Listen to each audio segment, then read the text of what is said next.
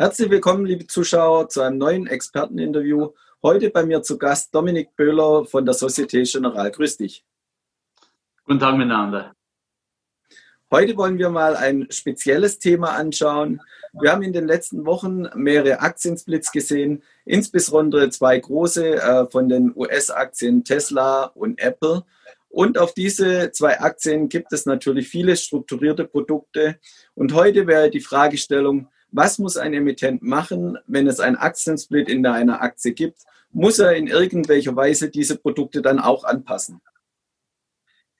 Ja, der Emittent muss auf jeden Fall aktiv werden. Ich würde sagen, bei einem Aktiensplit ist es sicherlich auch interessant oder wichtig, dass der Investor Bescheid weiß, dass es einen Aktiensplit gegeben hat weil sonst, wenn er das nächste Mal in den Bildschirm reinschaut, wird er eventuell einen kleinen Schock haben, wo, der, wo die Aktie gerade kotiert. Aber ja, ähm, wir müssen aktiv werden. Bei einem Aktiensplit ist es allerdings wichtig äh, zu wissen für den Investor, dass wie auch ein Aktienhalter oder ein Investor in Hebelprodukten ähm, hat keinen Nachteil wie auch der Aktienhalter.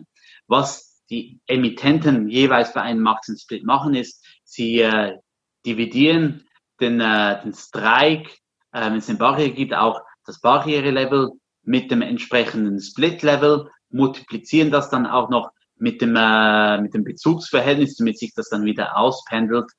Der Preis vom Hebelprodukt wird sich somit nicht anpassen. Die Parameter des Hebelsproduktes werden sich entsprechend anpassen, aber eben so in dem Verhältnis, dass der Preis des Basiswertes nicht ähm, sich groß bewegen wird. Also oder wird, wird sich dann nicht zugunsten oder ungunsten des Investors bewegen. Es ist allerdings eine wichtige Frage, wo man, man sich auseinanderstellen muss und die kommt auch immer wieder vor.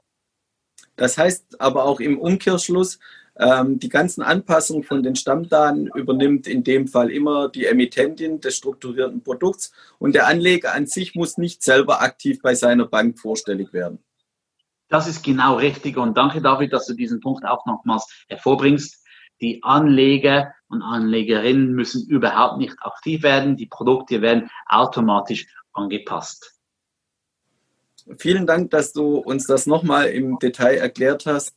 Und ich freue mich sehr, dich das nächste Mal wieder zu begrüßen bei uns im Experteninterview. Schauen Sie wieder zu, wenn es wieder heißt Experte bei BXWIST TV. Vielen Dank.